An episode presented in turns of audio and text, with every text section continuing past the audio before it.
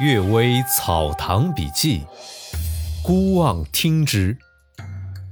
二百七十二，征任祖先墓地。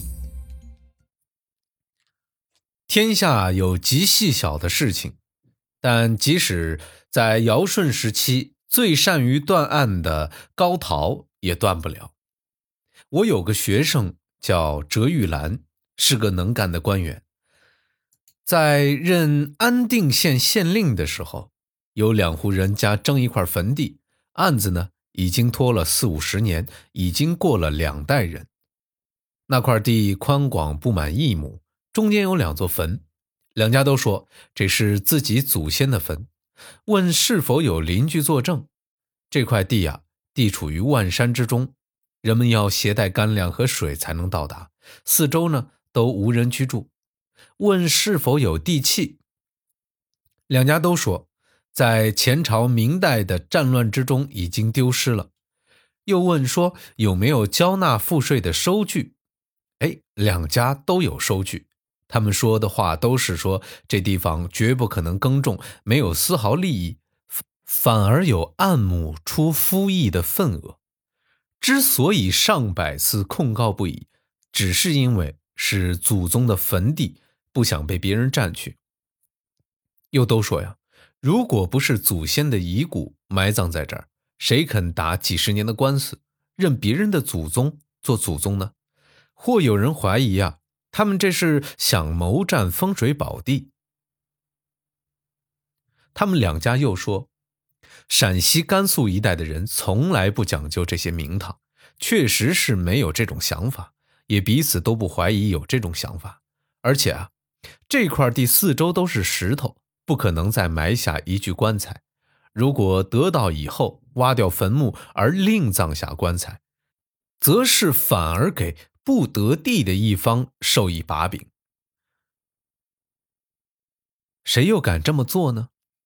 最后也没法使双方都服，又没有平均分配的道理，也没有官府没收的道理，于是啊，无法判定。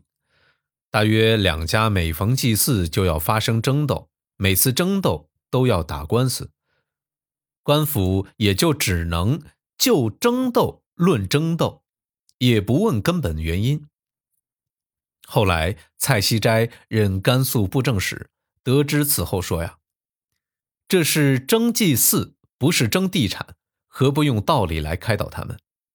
说，你们既然认为这里是你们的祖坟。”自然应允许你们祭祀，他们来征祭的，既然愿意把你们的祖宗当成他们的祖宗，对你们的祖宗没有损害，对你们也没有损害，让他们去祭祀也是件大好事，何必拒绝呢？这也是不得已的暂时处理办法，但不知他们后来听从了没有？蠢人有福。胡慕婷说：“呀，他的家乡有个富翁，很会享受，关起门来享福，不参与外面的事情。人们呢，很少能见他一面。这个富翁啊，不善于经营理财，而家里的财产总不减少；不善于调养身体，却总不生病。偶尔遭到灾祸，也能意外的得到解脱。曾经有个婢女上吊而死，村里的无赖大喜。”故意夸大其事，上报官府。官吏呢，也兴致勃勃的在当天赶到。等陈放尸首检验时，那婢女忽然手脚都轻轻动起来，大家正在感到奇怪。接着，这个婢女便开始伸缩，开始翻身，接着坐起来，已经苏醒了。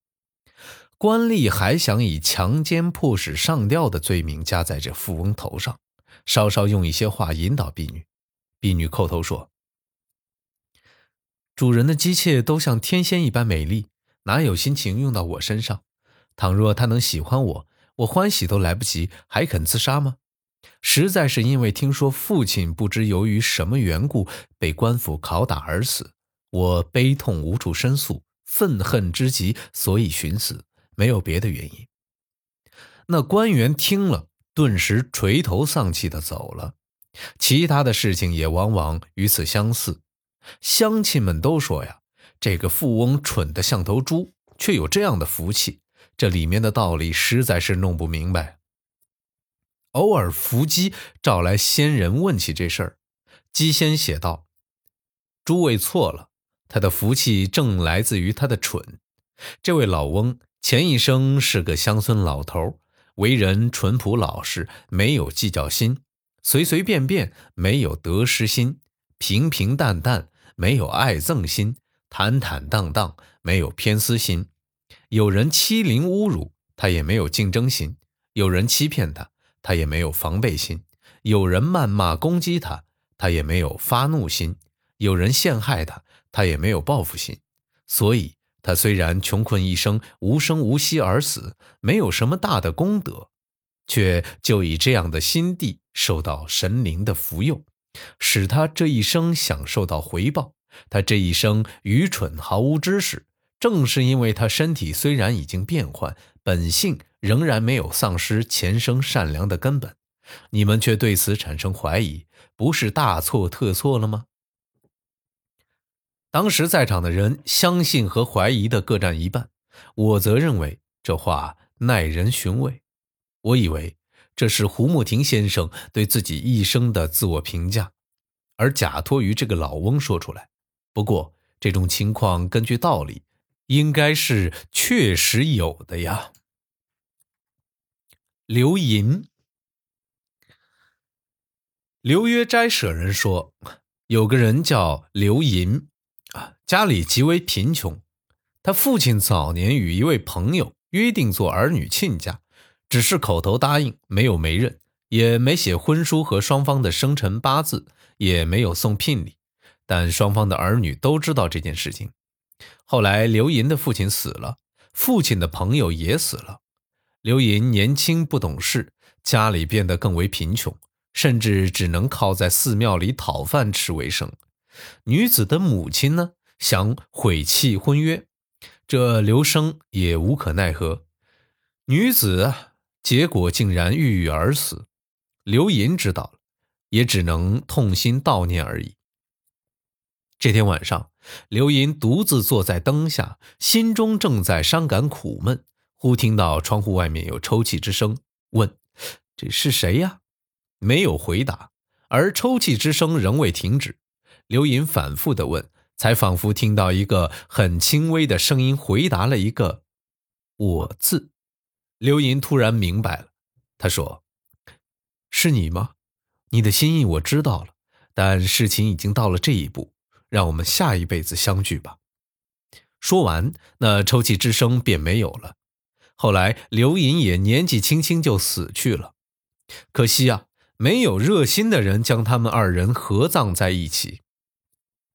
白居易的《长恨歌》里说：“天长地久有时尽，此恨绵绵无绝期。”就是说的这类情况吧。虽然母亲的悔婚还没有成事实，不能称它为真；他又因病而死，也不能称之为烈。但他的心愿志向。则是兼有真烈的品格。说起这件事情的时候，在场的人无不叹息，都忘记问刘寅的籍贯。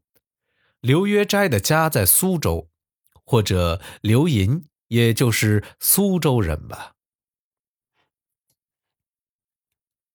感谢各位收听今天的《阅微草堂笔记》，祝大家早安、午安和晚安。